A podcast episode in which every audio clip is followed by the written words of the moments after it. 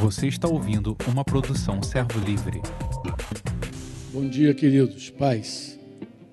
Tudo bem com vocês? Graças a Deus, né? A gente encarou uma viagem ontem. Mas graças a Deus chegamos bem, né? Uma viagem longa, Curitiba para o Rio, viagem longa. É um chão, né? A gente vem de carro, cansa. Deus nos renova, né? Eu gostaria de refletir com você nessa manhã sobre uma das declarações é, de Jesus. Na verdade, ele fez essa declaração a um grupo de pessoas que estudavam as Escrituras mas eu penso que é uma das declarações mais fortes que fala ainda conosco até o dia de hoje. É uma hora que ele diz que aqueles estudiosos das Escrituras não queriam ir para ele, não queriam ir até ele. Queriam estudar as Escrituras, examinar as Escrituras, mas não queria de verdade o Senhor, né? Ele fala isso, João registra no capítulo 5, versículo 39 e o versículo 40 de João. E é uma declaração doída, né? Porque ele vai falar no versículo 39 do capítulo 5, ele vai dizer: Vocês examinam as Escrituras, porque vocês julgam que nas Escrituras julgam ter nelas a vida eterna. E são elas mesmas que falam sobre mim, que testificam de mim. Contudo, vocês não querem vir a mim para ter vida. A versão de esterdes vidas ali, porque está falando vós, né? Vocês não querem vir a mim para ter vida. Difícil isso aí, né? Você imagina as pessoas estudarem as Escrituras, examinar as Escrituras, encontrar sinais claros nas Escrituras de que tem um caminho, que tem uma pessoa, que tem um Deus, que tem que se relacionar com Ele.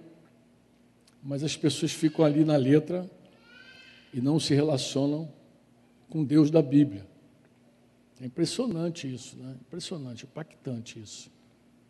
Mateus capítulo 2, quando você começa a ler a narrativa do nascimento de Jesus, né? aquela, aquela história do nascimento de Jesus é muito interessante, porque alguns homens instruídos pelas profecias, pelas escrituras, eles fizeram uma, empreenderam uma viagem, né, para orientado por uma estrela.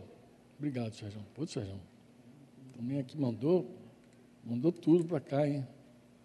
Falei para você, acha que quando a gente chora não dá muito certo. Né? Não pode chorar. Chorar, tem que limpar a cara.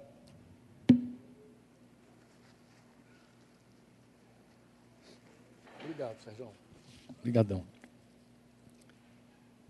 Eles empreendem uma viagem orientado por uma estrela. Vocês conhecem a história? E chegam até a Cidade Santa. E procuram saber, entender onde nasceria o Messias, o rei dos judeus, né? Eles queriam entender isso. Porque Deus estava realizando algo extraordinário naqueles tempos. Estava fazendo algo tremendo, né? O verbo ele estava prestes a nascer, o verbo o verbo que esteve na boca dos profetas o verbo, a palavra que tá, esteve na boca dos profetas até aquele momento, ele estava prestes a encarnar o verbo que estava na lei de Moisés. Virou carne, né? estava ali pertinho de encarnar e os homens não sabiam, eles não entendiam é, exatamente o endereço, né? mas Herodes mandou chamar os homens que entendiam das Escrituras. E esses homens que entendiam das Escrituras, uma vez consultados, eles foram precisos, eles falaram: Ó, oh, vai nascer em Belém, porque o profeta declarou: Ó, oh, tu, Belém, de forma alguma tu és a menor, porque de ti vai sair o, o Salvador. E é interessante, porque os, os, os magos que vieram do Oriente, eles foram adorar Jesus. E os homens que deram o endereço sequer sabiam o que estava acontecendo naqueles dias. Sequer sabiam. Mas continuavam envolvidos com as escrituras, tanto que mais tarde, anos depois, você vai ver esse encontro aí de Jesus com esses homens no capítulo 5, né? Não sabiam quando ele nasceu, não deram conta de verdade quando ele nasceu, né? Alguns poucos, dois eu me lembro, que identificaram durante a circuncisão de Jesus lá.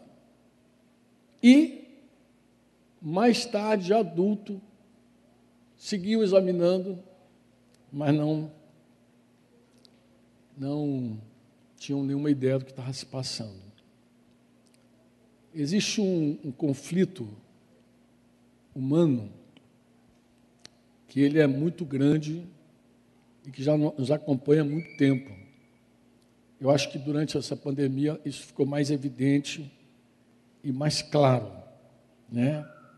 Que mexe com a nossa fé no Senhor. Por quê? Porque esse conflito ele fica mais intenso quando a gente enfrenta tragédias, né? E que conflito é esse que eu me refiro? É o conflito entre a soberania de Deus, ou seja, a essência de Deus, né? a, a autoridade de Deus, o domínio de Deus, versus a essência de Deus. Como assim, Franco? Soberania de Deus que fala sobre o domínio de Deus, né? o domínio de Deus, versus quem Deus é. Porque a gente sabe que Deus é amor. Não é verdade? Sim ou não? Quantos sabem que Deus é amor? E aí, quando a gente olha um momento como esse de pandemia mundial, né, é, a gente está, às vezes, dentro do, no meio do olho do furacão, vivendo até um drama, né? Tem gente que perdeu entes queridos aí, e não é fácil perder. Eu perdi minha irmã, como vocês sabem, dia 23 de maio, diva, com Covid. E muitas vezes a pessoa pode perguntar, e eu falei isso há algum tempo com vocês aqui, já há algum tempinho, né? É, se Deus me ama, né? Por que então Deus não faz alguma coisa? Por que, que Deus não age? É. Porque na cabeça das pessoas, irmãos, em geral, não cabe. Se Deus é amor, se Deus é amor, né? Por que, que ele não evita as coisas ruins que acontecem no mundo? Por que, que Deus não faz alguma coisa, né? Por que, que ele não age? Se Deus é amor e ele é soberano, ele é soberano, ele, ele é soberano, ele tem domínio sobre todas as coisas. Quando a gente lê a Bíblia, a gente fica impactado de ver como Deus domina sobre tudo, todos. Deus domina sobre toda a criação. Inclusive, falei aqui da estrela, né? Deus usou uma estrela para orientar os homens sobre o nascimento de Jesus. E o profeta disse que Deus conhece cada estrela pelo nome. Deus controla tudo. Se você ler o livro de Jonas, você fica impactado de ver Deus controlando o tempo, a tempestade, os animais, as plantas, até o verme. Deus controla tudo, Deus pode tudo, Deus faz tudo. E alguém diz, mas Franco, se Ele faz tudo, se Ele é tão poderoso, e Ele é amor, por que, que Ele não age então? Por que, que Ele não faz alguma coisa? Eu não sei se você já pensou sobre isso ou já tratou com alguém vivendo alguns, alguns conflitos como esses. E muita gente tenta dar resposta para esse conflito da seguinte maneira, irmãos. De um lado, gente muito humanista, gente que coloca Deus à margem e o homem no centro. O humanismo coloca o homem no centro. Isso não é novo, isso é antigo também. E você vai perceber que quando o iluminismo surge na história, a igreja tenta dar uma resposta também para essa centralidade humana. Em geral, hoje a gente vive um drama assim, hoje, hoje. Assim, alguns homens dizem assim, não, Deus é amor. Deus é amor. Mas ele quer, ele compreende tão mal o amor de Deus que ele então, para dizer que Deus é amor, que está tudo bem, ele limita Deus na soberania.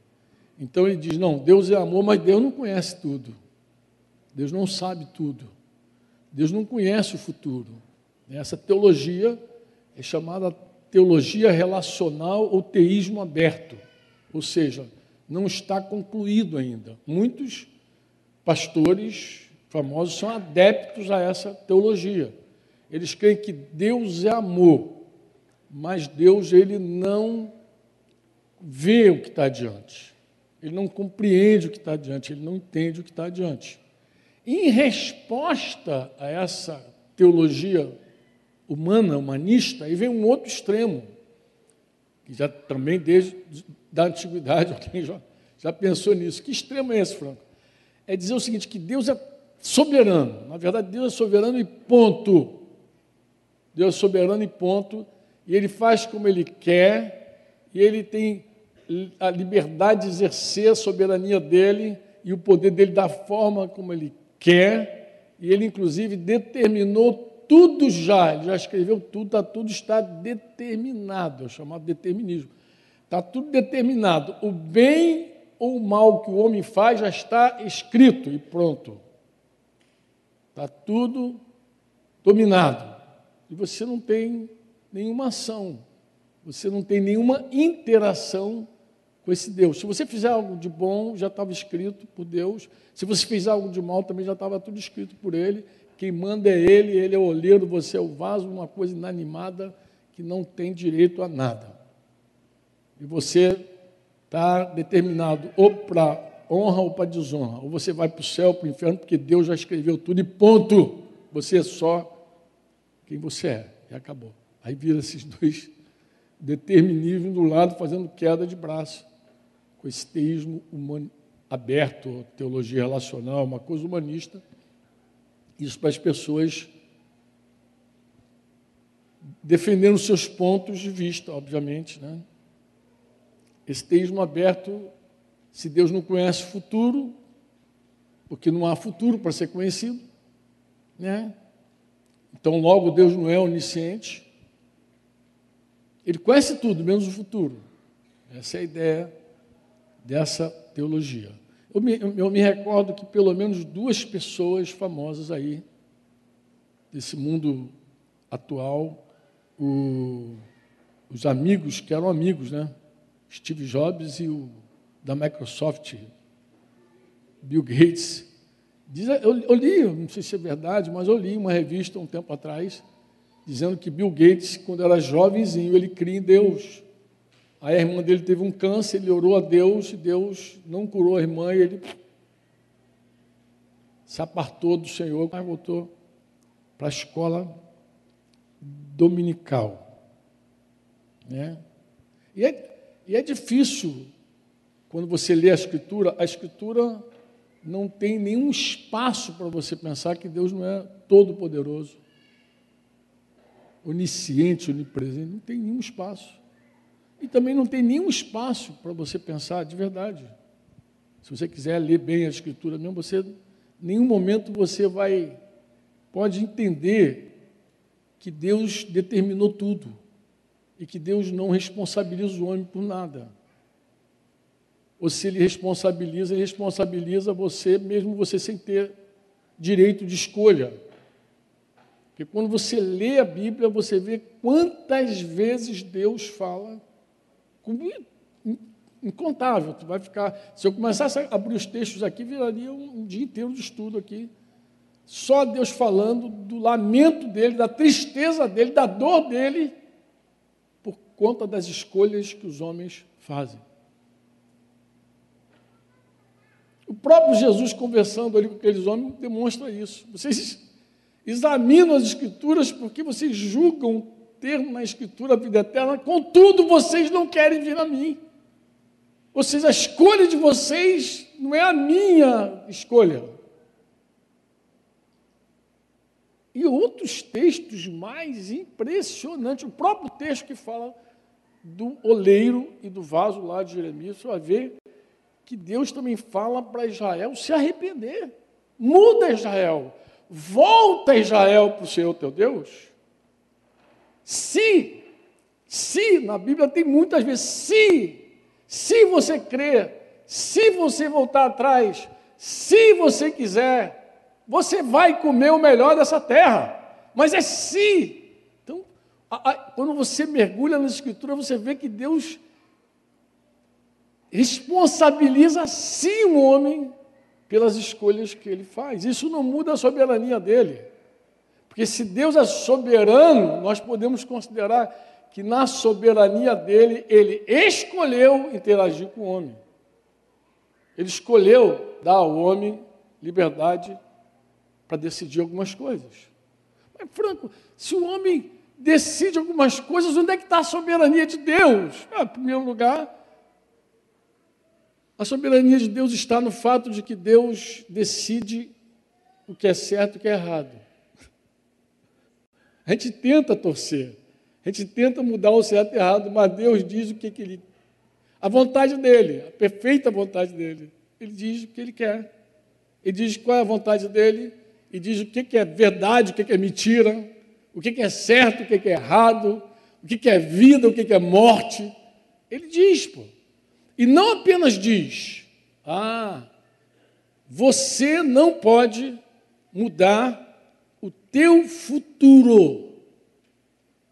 As tuas, a, a, a consequência da tua escolha você não pode mudar sem Deus. As escolhas que você faz, você não tem domínio sobre as consequências dela. Você não tem. Você escolhe e depois colhe o resultado da tua escolha. E a única forma de você se livrar da colheita amarga é com Deus. Você não tem opção. Não é assim, Modesto? Escolheu, colheu. Plantou, colheu. E aí o homem não tem domínio sobre isso. Claro, tem outras outras verdades sobre esse assunto, mas eu não queria falar sobre esse assunto, eu não queria falar sobre, sobre esse conflito, não. Eu não queria falar sobre esse conflito, eu queria chegar num ponto contigo, né?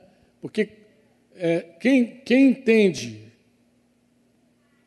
que, há uma interação, que há uma responsabilidade humana, entende que não estava determinado, não estava determinado um monte de coisas erradas que nós fizemos e fazemos ainda que não estão escritos, até porque tem um monte de texto na Bíblia que perde completamente o sentido se você pensar que está tudo determinado.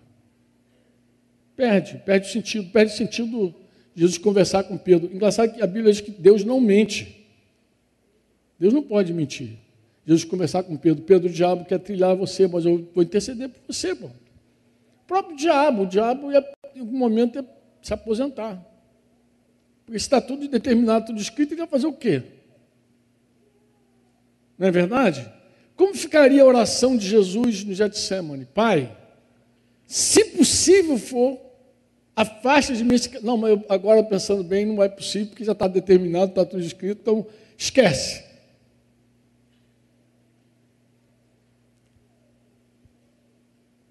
Um monte de... perderia o sentido. O determinismo tira de nós um monte de coisa. Mas o que eu quero dizer com isso? Eu quero dizer o seguinte, irmãos: que muitas pessoas querem respostas filosóficas.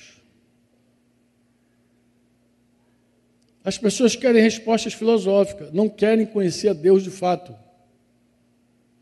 Não quer ter relacionamento com Jesus de verdade, de fato, de verdade, não querem. Era isso que eu queria dizer para vocês. Não adianta você tentar buscar Deus por meio de uma resposta filosófica. De um pensamento. Imagina, Paulo e Silas lá no cárcere, lá tremeu tudo, as correntes quebraram, a cadeia foram abertas, o carcereiro vai se matar, Paulo sai. Vocês conhecem a história? E o carcereiro pergunta para Paulo: o que, que, que, que eu faço para ser salvo? Imagina a resposta de Paulo, se fosse uma resposta filosófica. Você precisa crer na eleição, você precisa. Gente, um monte de coisa hoje que as pessoas se perdem. Crê no Senhor Jesus, será salvo tu e a tua casa. Irmãos, a igreja mais simples, ela não se perde nessas coisas.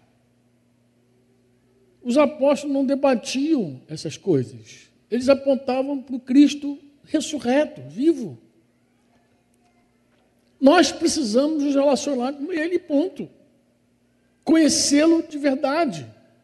Jesus orando, João 17, ele diz: Pai, a vida eterna é que te conheçam, a ti, como único Deus verdadeiro, a teu filho que tu enviaste. A gente precisa conhecer o Pai e o Filho por meio do Espírito Santo. Isso é relacionamento. É relacionamento. E tem coisa na Escritura que a gente não entende. De verdade, não entende. A gente olha e fica ainda dando, torcendo ainda para entender. Orando, pedindo a Deus luz para entender. Mas isso não impede o meu relacionamento com o Senhor. Um encontro, irmãos, guarda o que eu vou te falar, um encontro real com Deus, um encontro verdadeiro com Jesus, traz imediatamente para nós uma revelação que muda a nossa vida para sempre. Porque algo que acontece dentro de nós tão fundamental, é dentro mesmo, dentro mesmo. Eu me converti no ano de 1984. Fui evangelizado por alguns irmãos de uma denominação chamada Congregacional, Realengo, Rua Curitiba.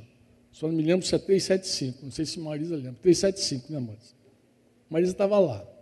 Já estava lá antes de mim. Mas o, o homem que pregou para mim muitas vezes, vários irmãos pregaram, mas um especial chamado Abraão, ele não era um homem douto, ele não era um homem letrado, ele era um homem simples, um homem analfabeto ou semi-analfabeto, mas dominava muito bem as escrituras, falava bem e pregava bem. Mas eu lembro de Abraão uma vez dizer assim, Franco, é, porque a, a, pregação do evangelho em geral acompanha uma linha, né? Mas é, é, raramente alguém não diz para você que Deus te ama. Todo mundo diz assim, Deus te ama. Deus tem um propósito na tua vida. É assim ou não é? Não é assim que começa uma boa conversa? Rapaz, Deus te ama. Às vezes o cara diz assim, Jesus te ama. Cara, como é que é isso, né? Deus te ama, Deus tem um propósito na tua vida, Deus te ama, Deus tem um propósito na tua vida. E eu me recordo de Abraão dizendo assim, cara, mas Deus te ama, Deus tem um propósito. Sabe o que aquilo me, cara, mas como é que Deus pode amar um cara como eu, cara? Tem que, tem que ser muito, muito amoroso, né? Eu tinha assim uns conflitos muito interessantes, mas ele me, me desafiou. A minha conversão ela acontece assim.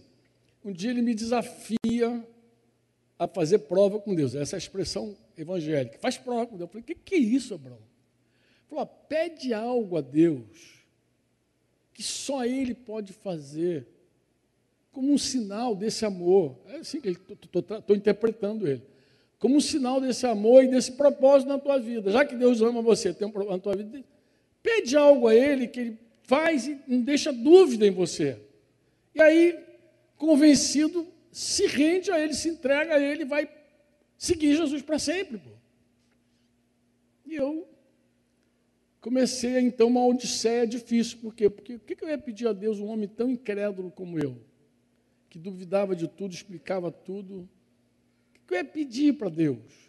Então, eu lembro de eu ficar sentado assim, conversando comigo mesmo, que eu não achava que estava falando com Deus. O que eu vou pedir para Deus que eu não explique, que eu não duvide? Porque qualquer coisa que acontecer, eu, vou, eu, eu já era assim, tão incrédulo, tão. Denise até fala isso, sei como é que tu se converteu. Mas sempre tinha uma explicação para o troço. Sempre, mas duvidava de tudo. Mas aí me veio uma inspiração. Hoje eu sei que é Deus. Né? Eu cheguei em casa, era um, um verão de 84, suadão, da rua, morando em Realengo, quente, aberta. Cheguei em casa e falei, Senhor, Deus, está me ouvindo? Eu vou tomar um banho e vou me lavar por fora. Mas eu quero, Pai, à medida que eu for me lavando por fora, vou fazer barba também, que está largado, eu quero ser lavado por dentro. Eu tinha uma certeza que se algo acontecesse dentro de mim, eu não duvidaria mais. De nada. De Como duvidar quando algo acontece dentro de você? E aí, fui tomar banho. E aí, irmãos? Aquilo. Comecei a chorar. Ah, mas você não chorava? Não, eu chorava doidão. Quando estava assim, cara limpa, eu já não chorava há muitos anos. Doidão chora, baba. Doidão tu faz qualquer negócio, mas sem estar tá doidão você não faz. Muito seco, muito duro, mas eu chorei. Depois fui fazer a barba, quase não consegui, quase que eu me cortei tentando fazer a barba e segui chorando. E quando eu terminei ali, a primeira pessoa que ouviu minha confissão de fé foi minha esposa Denise. Saí do banheiro, chorando ainda, Denise olhou para mim, me o que está vendo? E eu falei, olha, eu quero te falar uma coisa importante. Eu, a partir de hoje, eu vou seguir Jesus. Ela me perguntou, mas como assim? Eu falei, também não sei. Eu sei que vou. Como é que vai ser? Eu não sei, não tenho ideia, mas vou seguir Jesus. Algo tinha acontecido dentro de mim. Sabe que esses dias eu estava grato a Deus por isso? Vou te explicar por quê. Porque as circunstâncias, elas mudam. Elas mudam. E tem muita gente que acha que é sinal do amor de Deus, é sinal do amor de Deus, quando algo acontece na sua vida, como ganhar uma casa, um carro, um emprego, promoção, não sei o quê. Casei, arrumei um noivo, uma noiva, oh, desencalhou, que bom. Pá. Mas a, a obstinação também pode produzir isso. A obstinação também pode te levar a conquistar coisas. Porque se o sinal do amor de Deus é algo que está fora de você, quando esse fora mudar, você duvida do amor. Você duvida até da existência de Deus. Por que, que eu estava agradecendo a Deus? Eu estava agradecendo a Deus porque eu falei, Senhor, eu não tenho como duvidar da tua, da tua existência. Logo novinho na fé, eu lembro que uma, um dia eu fui assim sacudido por um, um espírito de dúvida.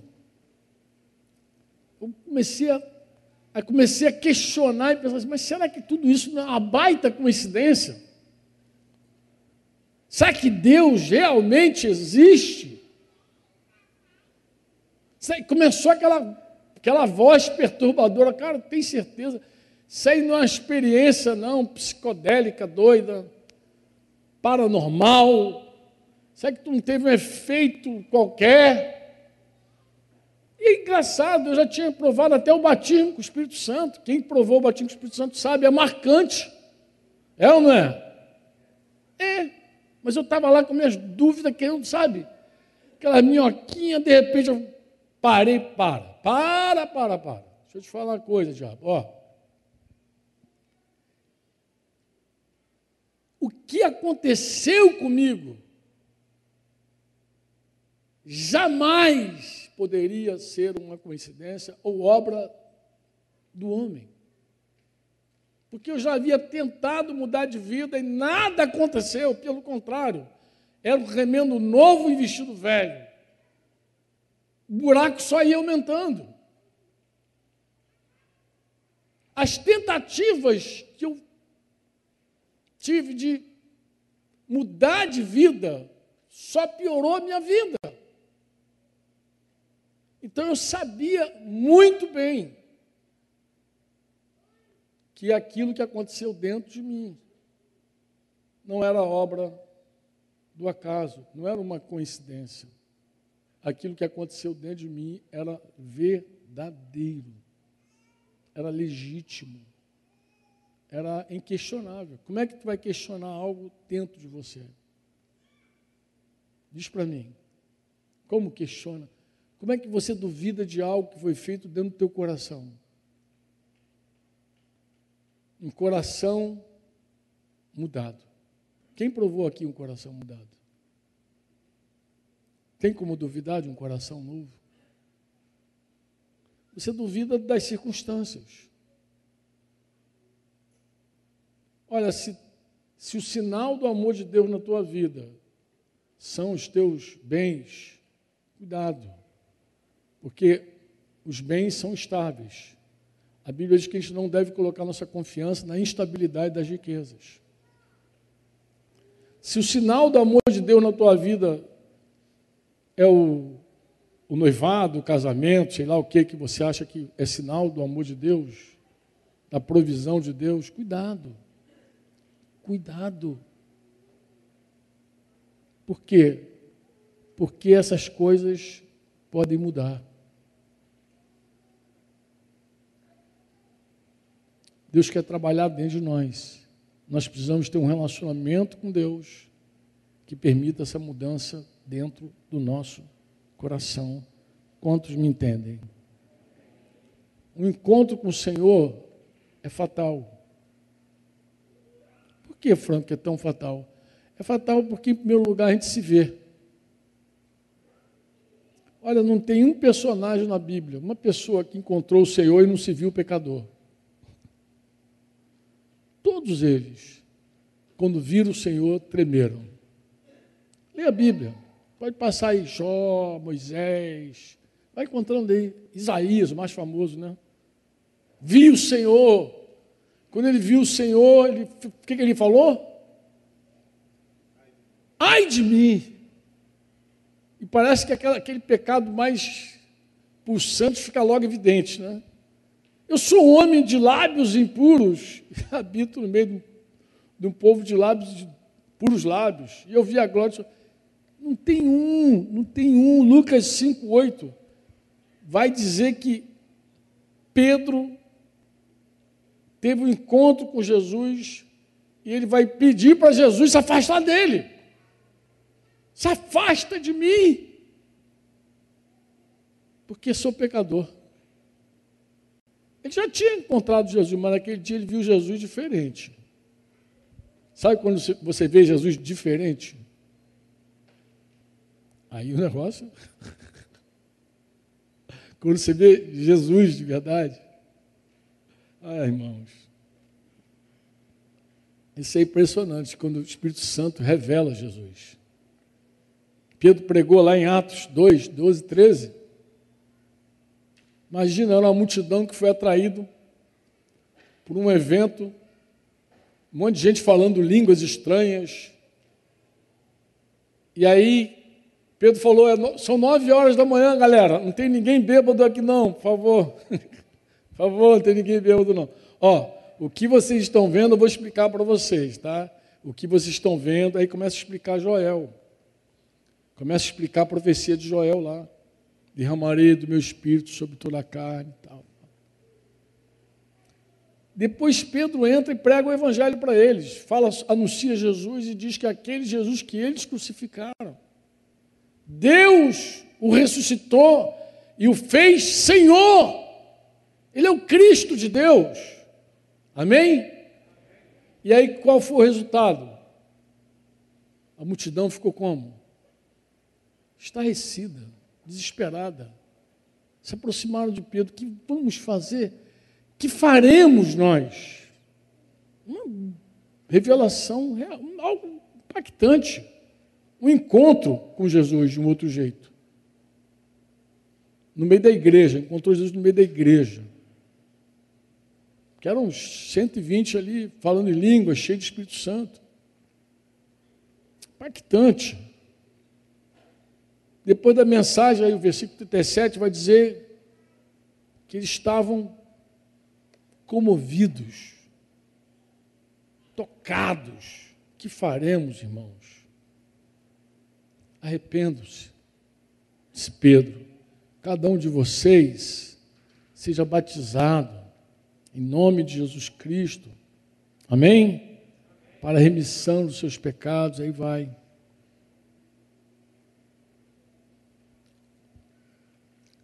Por mais que a gente goste de filosofia, essa, toda essa, essa filosofia, filosofar, até sobre a palavra, não produz aquilo que só um encontro com Jesus, com o Espírito Santo, é capaz de fazer. Não produz.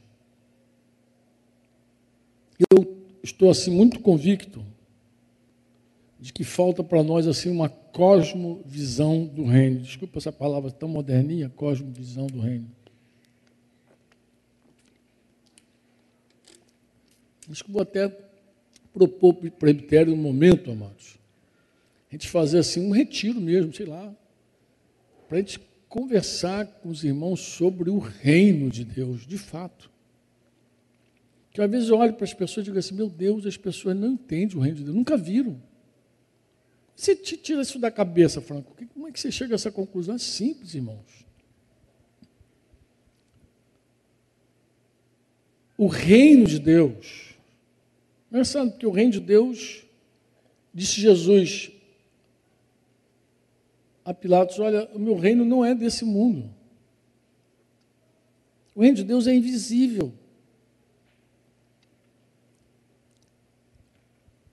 Você vê que muitas pessoas fazem coisas em nome do reino de Deus, em nome de Deus, que não tem nada a ver com o evangelho que Jesus pregou, que os apóstolos pregaram. Nada, sabe que é nada? Nada. Eu estou falando agora dos dias atuais, não, estou falando da própria história. Olha a história. Hoje, hoje são 17 de julho. 18 já, 18, dia 15 ou dia 14, dia 15 de julho, parece que foi o dia que uma das cruzadas, que eu não sei se foram oito ou nove, lá em 1099, acho que foi a primeira quando terminou, que eles finalmente tomaram lá Jerusalém, os cruzados. Diz a história que mataram cerca de 100 mil pessoas, 60 mil homens, soldados e mais os que estavam ali sangue derramado para tudo que é lado, mulheres, crianças, tudo mortos em nome de Deus. E se você pegar a história lá, isso eu estou falando da primeira, mas acho que a, a última foi lá para 1200 alguma coisa, 40 alguma coisa. Mas assim, se você pegar e olhar, o cara vai dizer que foi em nome de Deus que ele foi lá e matou aquele montão de gente. Puxou a espada em nome do Senhor Jesus uma cruz no escudo e vamos lá. Eu estou falando, mas quantas outras histórias do mundo cristão em nome de Deus, em nome de Jesus, e não tem nada a ver com Jesus. Eu digo nada porque não tem nada a ver com Jesus, pô. Tem a ver com a religião, tem a ver com dogma, mas com Jesus não tem nada a ver. É impressionante, gente. É impressionante. O, o reino precisa ser compreendido de fato. O reino precisa ser compreendido de fato. Jesus falou assim: ó, feliz, bem-aventurado é aquele que não se escandaliza em mim. Alguém mas como é que, como é que alguém ia se escandalizar em Jesus? Meu amado, meu querido, leia a Bíblia. Será que a gente está lendo Bíblia diferente? Pega o padrão do mundo de honestidade e prega e pega e leia o que Jesus falou sobre honestidade. Seja o teu sim, sim, e o teu não, não, e o que passar disso procede do maligno. Quanta mentira no meio gospel. Quanta coisa fake. Ontem eu lia sobre uns escândalos nos Estados Unidos de, de testemunhos falsos. Gente que escreveu livro contando história falsa e vendeu milhões. Evangélicos. Quando os caras descortinaram a mentira, alguém protestou lá com os editores, os caras que investigaram. Não, deixa a mentira rolar, porque isso salvou um monte de gente. Um cara contando lá que foi satanista, que não sei o que, tudo mentira. Quanta mentira no meio evangélico. Isso sem falar dos milagres mentirosos, coisa testemunhada, coisa provada, que era fake. Mas a, a igreja. Eu acho que a igreja pensa assim: é, os fins justificam os meios. Se é para salvar, mente. Se é para enrolar, mente. Gente, misericórdia. Se você ouvir Jesus, tu vai dizer, é outra, outra coisa, é outro reino. É o reino dos céus, amados. Não é um reino que tu viaja e encontra ali em outro lugar, é, é do céu, chegou. Por que, que tu acha que João Batista falou, arrependei-vos, porque é chegado o reino dos céus? Por causa disso, é um outro reino. O que, que o mundo fala sobre casamento? O que, que Jesus fala sobre casamento? O cara não se escandaliza, não, quando lê? Sim ou não? Hum, hum. O que, que Jesus fala sobre tolerar a maldade dos outros? O que, que Jesus fala sobre os inimigos? A gente lê, a gente se escandaliza. O que, que Jesus fala sobre o dinheiro? Que tipo de relação a gente deve ter com o dinheiro? Não. Se ler, se entender, a pessoa vai dizer, não, vai se escandalizar. Essa é real. Por quê? Porque também um encontro verdadeiro com Jesus deveria produzir em nós uma visão clara do reino de Deus. Eu sei que é assim, porque eu conheço até alguns de vocês bem de perto. E eu sei que alguns de vocês, quando encontraram o reino de Deus, foram tremendamente impactados. E começaram a querer viver uma vida reta, honesta, séria.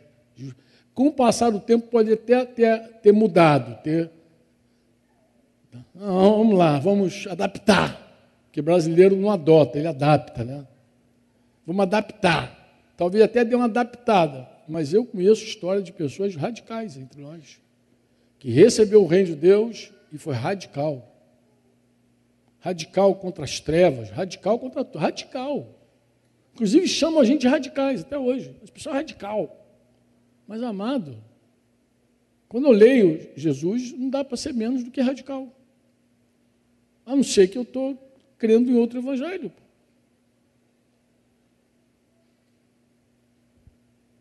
Um verdadeiro encontro com Jesus permite ter essa visão do reino que a gente nunca teve antes. Poderia contar a minha aqui. Mas eu não vou falar agora sobre o reino, não. Mas fica aí a notinha para a gente conversar. Se não valeria a pena a gente fazer um encontro, Cláudio, para a gente falar do reino de Deus para os irmãos. Explicar mais uma vez o que, que é o reino do Senhor. Porque tem gente aí confundindo mesmo. As bolas, como diz o outro. Mas eu vou terminar dizendo o seguinte para você. Deus espera que o nosso relacionamento com Jesus mude profundamente tudo que nós somos.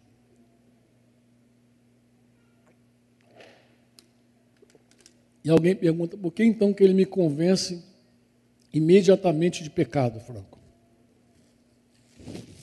Que Deus espera também que eu seja mais criterioso. Vou pegar uma frase melhor. Que eu aplique a justiça. Ó, foi eu que quebrei, não, está desmontando aqui, mas não foi eu que quebrei, não, tá, Ju? Deus espera que eu aplique a justiça inicialmente na minha própria vida. Vou tentar explicar isso para você de um outro jeito. Quando você vê um pecado na tua vida, Deus espera que você seja intenso com esse pecado e que você julgue esse pecado sem misericórdia na tua vida. Deus espera que você seja muito mais zeloso com a sua própria vida. Porque se você chegar a julgar firmemente o teu pecado, você vai ter misericórdia dos outros. Em geral, as pessoas sem misericórdia que eu conheço são assim: é gente que olha para os seus próprios pecados e não vê, mas vê muito bem um dos outros. Essas pessoas, elas são sem misericórdia. Mas quando você é capaz de estar pronto para pagar tudo que você deve, para confessar os teus pecados, quando você está disposto a perdoar aquele que te deve, é uma coisa engraçada, eu tenho que pagar os outros e ainda perdoar. É isso, o reino de Deus é assim. Você paga as tuas dívidas e perdoa teus devedores. Aí tu vai dizer, pô, isso não existe. Claro, eu não estou falando desse mundo, estou falando do reino de Deus, pô. Eu não estou falando desse mundo, desse mundo, você não paga as tuas dívidas, dá pernada em todo mundo e foge acabou. Enrola todo mundo e quando alguém te aperta, tu pede perdão. Esse mundo é assim. Reino de Deus não. Reino de Deus você empenha por pagar o que você deve e perdoar os teus devedores. É o reino de Deus. É assim ou eu estou falando bobagem aqui, amados? É assim ou não é assim? Os pastores dizem amém ou não? É desse jeito ou não é? É desse jeito, pô. Deus espera isso. Eu sei que para muita gente isso parece injusto, pô. Mas é assim que Deus espera que a justiça do reino de Deus seja aplicada. Porque nós devemos buscar em primeiro lugar, o seu reino e a sua justiça. Não é a justiça nossa, é a justiça dele. A gente tem que estar disposto a condenar em nós, irmãos, os nossos próprios pecados e prontos para perdoar os pecados que os outros cometem contra nós. Mas o que a gente vê desde o princípio é o contrário. As pessoas querem ser perdoadas e condenar os outros. Olha Adão. Adão é confrontado por Deus no pecado dele. Ele, em vez de assumir, ele diz: Foi a mulher que tu me deste, ela é culpada, você é o responsável, porque você me deu essa mulher. Eu não pedi nada, tu me deste, e ela agora me levou para essa furada. Passar roubada, ela é culpada. Tá bom, Deus vai falar com a mulher, a mulher faz o quê? Assume? Oi? Não, foi a pomba gira, foi a serpente. Foi. Alguém me levou para dar essa, essa, essa queda ter um culpado, mas não fui eu. Então, desde o princípio é assim. Então, um dos textos assim que me confronta muito lá de 2 Samuel é quando Natan confronta Davi do pecado dele, que conta aquela história, naquela né, parábola. Davi, ele é pronto em condenar. Pronto. Tão certo como Deus vive, esse homem tem que morrer. Porque ele não sabia que o homem era ele mesmo. Ele já estava condenando ele à morte. Porque a gente é assim. A gente é bom para matar os outros. Quando o profeta disse: Esse homem és tu.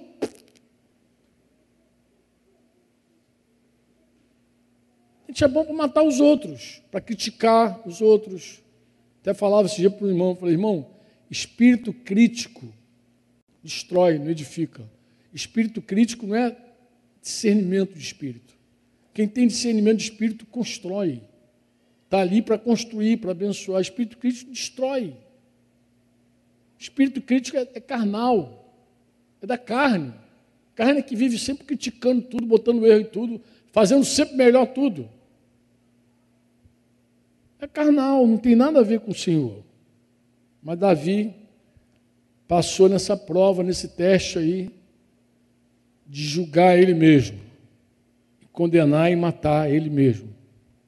Essa falta de misericórdia, nossa, essa falta de misericórdia um dia pode faltar para nós.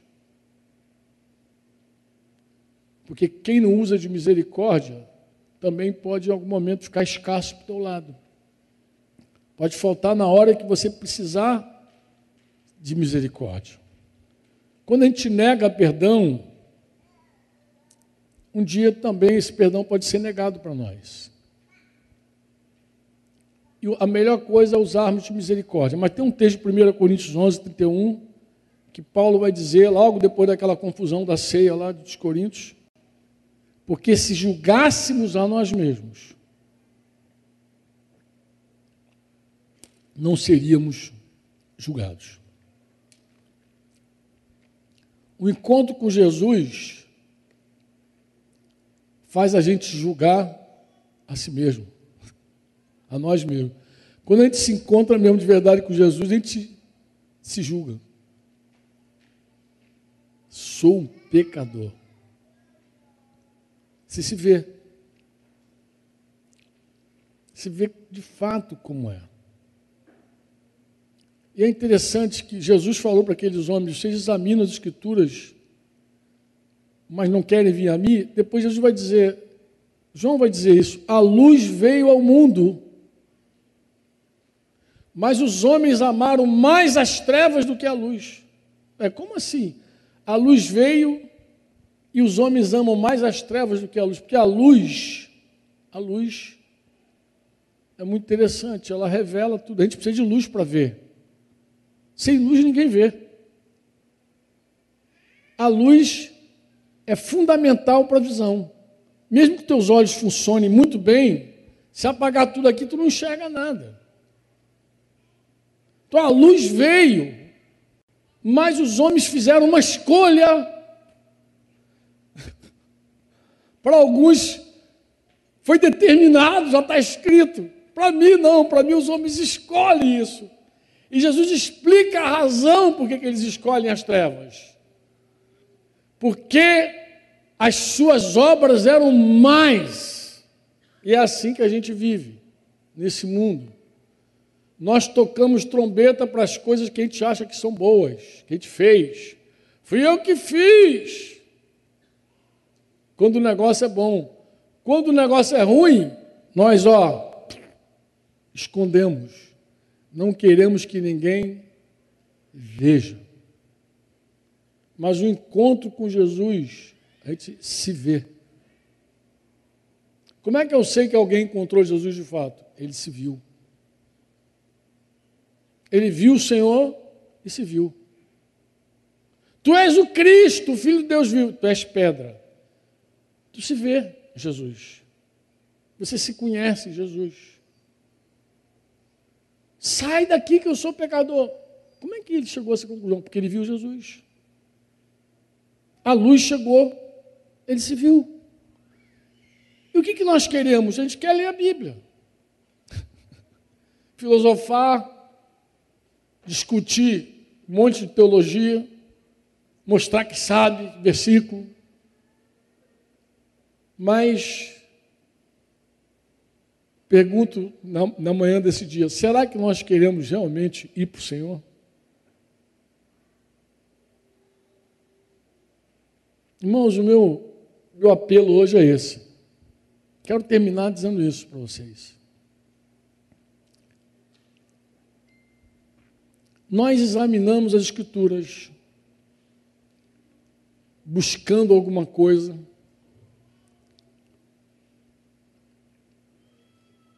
Ou nós, de fato, já encontramos aquele que nos revela as Escrituras, que fala conosco por meio das Escrituras.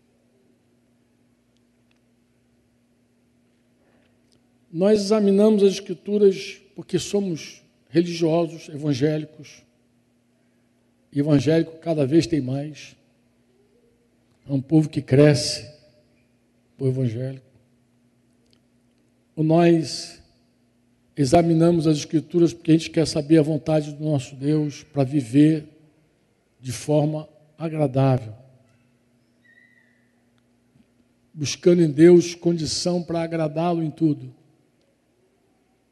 Como é que a gente olha para as Escrituras? Como é que a gente olha para uma reunião como essa? É mais um domingo para você ir dizer cumprir minha obrigação de evangélico? Ou é um encontro de verdade para adorar a Deus, ministrar a Deus canções do coração, encontrar irmãos queridos que também adoram Jesus e até ouvir a voz do Espírito Santo falar conosco.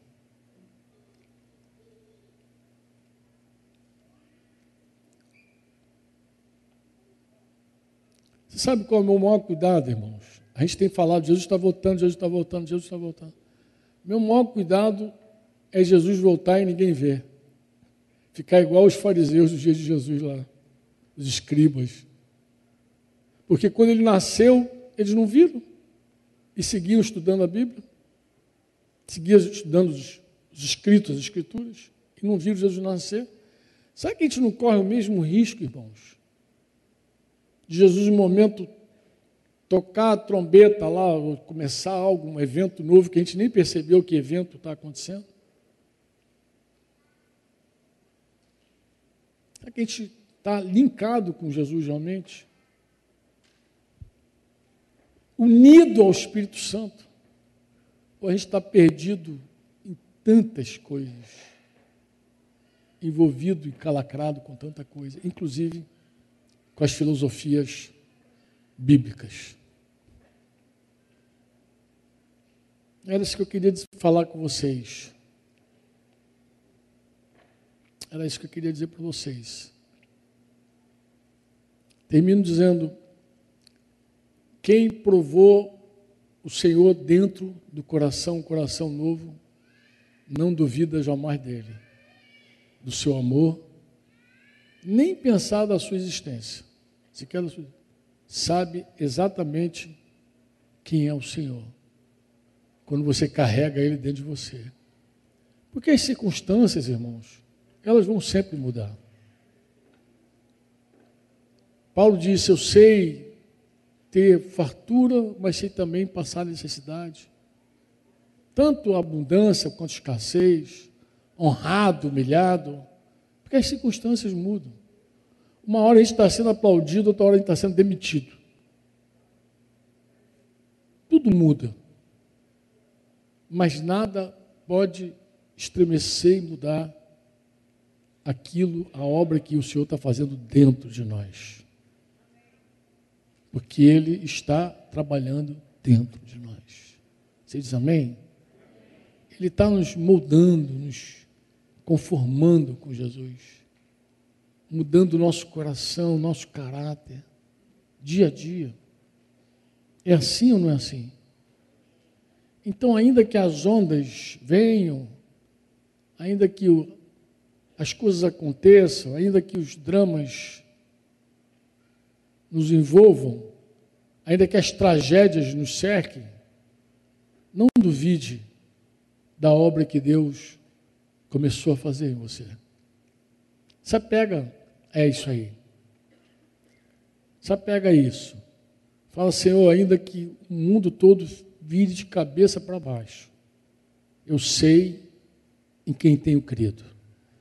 Eu estou bem certo que Ele é poderoso para guardar o meu depósito até o dia do fim, ainda que tudo seja transtornado à minha volta, eu sei em que eu posso confiar. A Ti eu entrego o meu coração e a minha vida. Guia-me, Senhor, no meio dessas trevas, guia-me, Senhor, no meio dessas tempestades, guia-me, Senhor. Não ande na tua própria luz, ande na luz do teu Deus. Amém? Hoje nós podemos fazer uma oração diferente. A gente pode orar a Deus e pedir, Senhor, eu quero estar contigo.